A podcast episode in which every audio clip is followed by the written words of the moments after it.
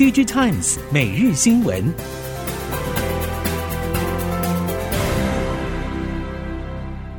听众朋友们好，欢迎收听 DigiTimes 每日新闻，我是翁方月，现在为您提供今天的科技产业新闻重点。首先带您关心。NVIDIA 在 GTC 二零二二中发表最新款 GeForce RTX 四零九零和四零八零 GPU，采用台积电克制四纳米制程。熟悉 IC 供应链业者坦言，NVIDIA 迎来两年一度的新旧产品交替，除了回头拥抱台积电先进制程之外，主力后段封测包括日月光集团与旗下细品、测试大厂晶圆店、测试界面精测、影威、旺系等都摩拳擦掌，等待 NVIDIA 电竞 GPU 新品大单。从生产流程来看，是不是要立即进入后段封测，则有递延空间。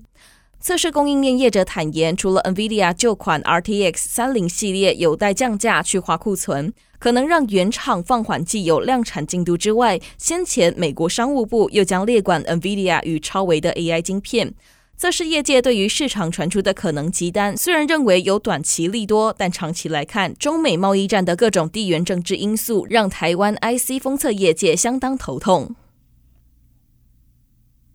台湾手机销量与市占分布情况在八月出现比较大的波动。手机通路业者表示，即便八月品牌商新机持续推出，但碍于苹果 iPhone 十四系列手机在九月发表，消费者采购递延结果，让八月手机销售总出货量跌落到三十四万只左右，再创今年单月出货新低。其中，苹果手机出货占比跌幅最大，也让三星电子在八月取代苹果成为手机销售龙头。但九月 iPhone 十四开始交货，预期苹果有望重新登顶。加上 OPPO、Sony Mobile、Vivo、Realme 等都推出新机抢势，将带动台湾手机总出货量回到五十万只的水位。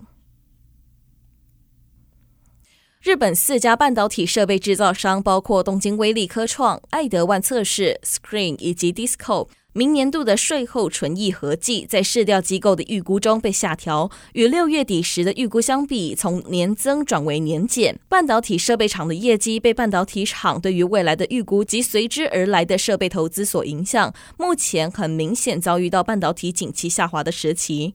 设备厂的业绩受到半导体的景气影响，而半导体的景气是否会像以往一样，大概两到三季后恢复？目前看来希望并不大。全球性的通货膨胀是一项重大原因，这次的情况和以往的半导体景气循环的周期时间不尽相同。此外，还需要加上俄乌战争不知何时会结束，以及美国、中国、欧洲等主要国家经济表现不佳等因素。面板产业竞争激烈，在价格上也相当辛苦，许多业者展开转型。至今光电深耕 PMOLED 面板，除了推出高附加价值的产品之外，也拓展整合应用范围，布局系统与准系统产品领域。其中，自行车智能眼镜将在今年底前问世，预期下半年公司营运平稳。至今长期聚焦在中小尺寸 PMOLED 面板上，近几年来持续将新技术应用在产品上，锁定小量多样的客制化市场。至今指出，自行车智能眼镜比较像是 VR 的概念，未来还会开发不同应用的产品，例如健走、慢跑等智能眼镜。此外，公司也开发智能安全帽，偏向于 AR 概念，目前已经完成原型机，预期二零二三年或二零二四年推出。随着卫星发射成本降低，再加上无线宽频涵盖的需求增加，国际间大多看好低轨卫星的发展趋势。除了卫星的数量高达上万颗之外，地面传输设备的需求也可能高速成长。根据政府部门的统计，今年台湾学界和法人研究机构执行低轨卫星相关的技术研究多达数十件，协助厂商掌握关键技术。从经济部发布的技术路径可以发现，低轨卫星与下世代的通讯技术有关，因此低轨卫星通讯系统开发、B 五 G、六 G、高频高功率电子元件与模组都会是近几年政府补助的发展重点。其中一项政策目标就是投入 B 五 G、六 G 超高频元件开发，涵盖从元件、IC 设计、封装、测试到系统应用，建立完整超高频功率放大器与系统验证，达成关键技术自主化的要求。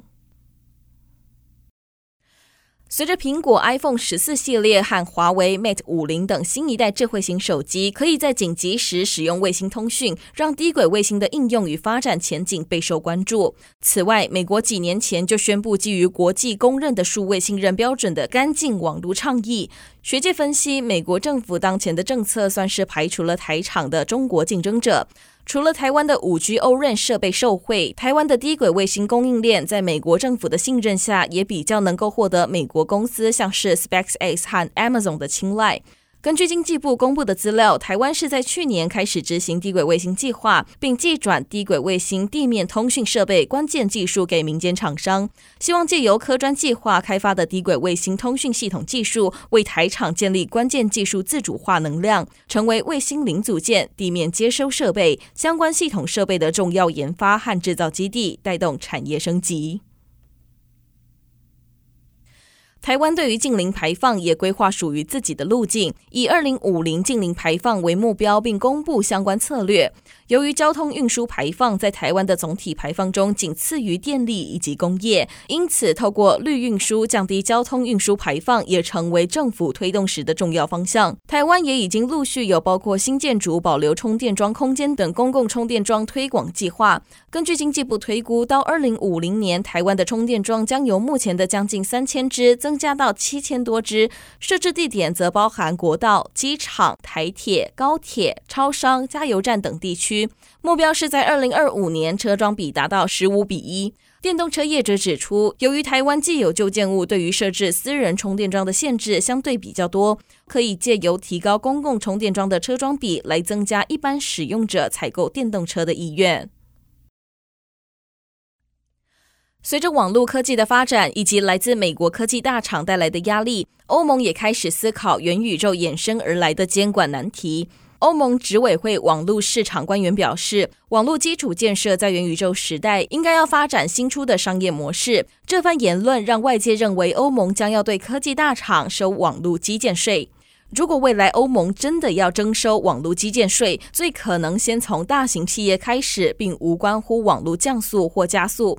欧盟执委会网络市场官员认为，元宇宙在欧洲的发展是不该像过去的西部拓荒，更不该变成由特定企业来主宰。元宇宙的实现包含软体、平台、中介软体、五 G、高效能运算、云端科技等技术的整合。欧盟也已经开始进行相当多的计划，包括成立 VR 与 AR 产业联盟，促进业者与政府的对话，更有欧盟版晶片法案与其他技术相关投资。